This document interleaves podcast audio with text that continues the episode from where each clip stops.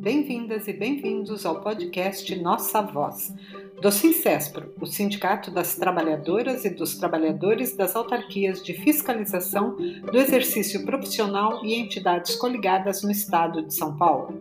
Hoje, 22 de novembro de 2021. Eu sou Selma Munhoz e apresento para vocês as principais notícias da categoria.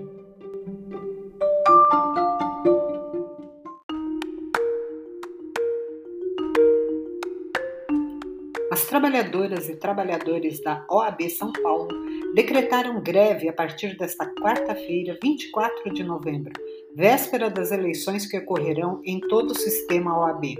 A greve foi deliberada por maioria de votos em assembleia realizada na última quinta-feira.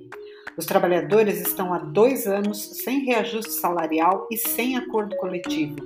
A OAB São Paulo recorreu na Justiça do Trabalho contra a decisão do dissídio coletivo que assegurou todos os direitos econômicos e sociais do Acordo Coletivo de Trabalho 2020.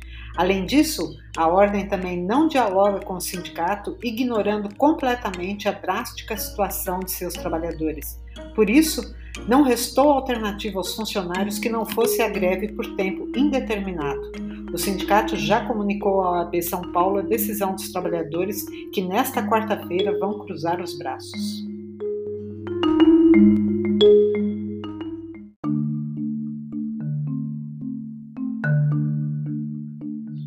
Já no Conselho Regional de Psicologia, o CRP São Paulo, ocorre hoje a segunda audiência de conciliação do processo de dissídio coletivo 2021.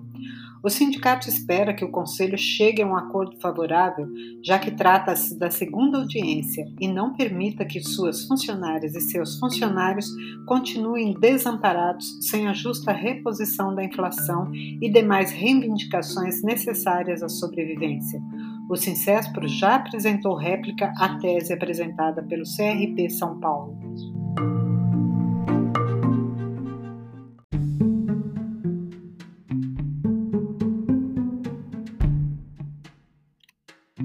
Conselho Regional de Engenharia e Agronomia, o CREA São Paulo, os colaboradores, entre aspas, do presidente da entidade tiveram acesso em primeira mão ao vídeo que dá publicidade às transformações anunciadas no Conselho.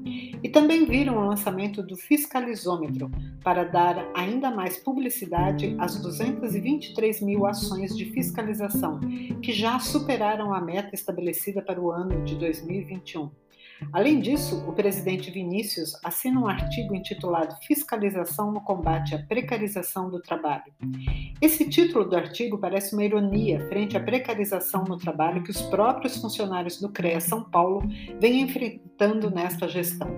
Ou seja, ao celebrar importantes ações do CREA São Paulo, o presidente sequer menciona a fundamental participação dos funcionários nessas realizações mesmo diante dos contratempos advindos da pandemia e da desvalorização funcional que vem sofrendo, é o trabalhador do CREA São Paulo que dá a condição para as mudanças que o presidente alardeia. Embora esse esforço não tenha retorno nem mesmo para as muitas perguntas que estão no ar. Na contramão das inovações anunciadas, a atual direção do CREA São Paulo vai lançando seus funcionários no caminho inverso, dos já superados modelos de precarização das relações do trabalho, da perda de direitos, dos salários defasados e da falta de interlocução. Como diz o presidente, é preciso mesmo, com urgência, uma mudança de mentalidade, mas da diretoria para com os funcionários.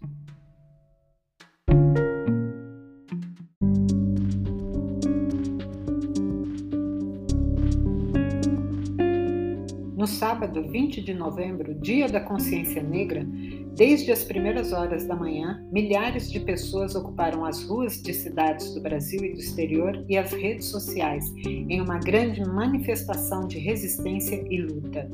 Diante de um governo que perpetua segregação e defende que não há racismo no Brasil, inclusive por aqueles que deveriam se posicionar em favor da sua raça, como o presidente da Fundação Palmares, Sérgio Camargo, que ofende negros e negras, quilombolas e todos aqueles que ousaram desafiar as autoridades em nome da sua liberdade e de seu povo, o Dia da Consciência Negra, que deveria ser de exaltação aos seus heróis, foi também de protestos com a hashtag 20N Fora Bolsonaro Racista.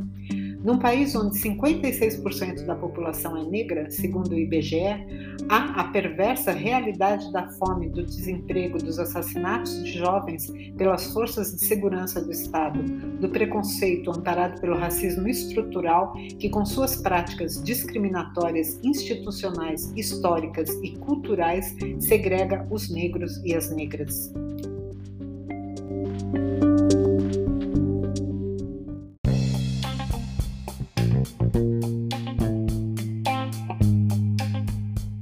E chegamos ao fim de mais um episódio do podcast Nossa Voz.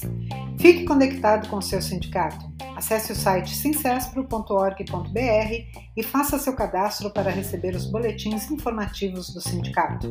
Informe o endereço de e-mail pessoal e não corporativo. Se quiser, você também pode receber os boletins no seu WhatsApp. Adicione o número do Sincespro 11 94 583 7856 aos seus contatos. Envie uma mensagem via WhatsApp informando seu nome e conselho. Ou siga o Sincespro nas redes sociais, no Facebook, Twitter e Instagram. Até o próximo programa.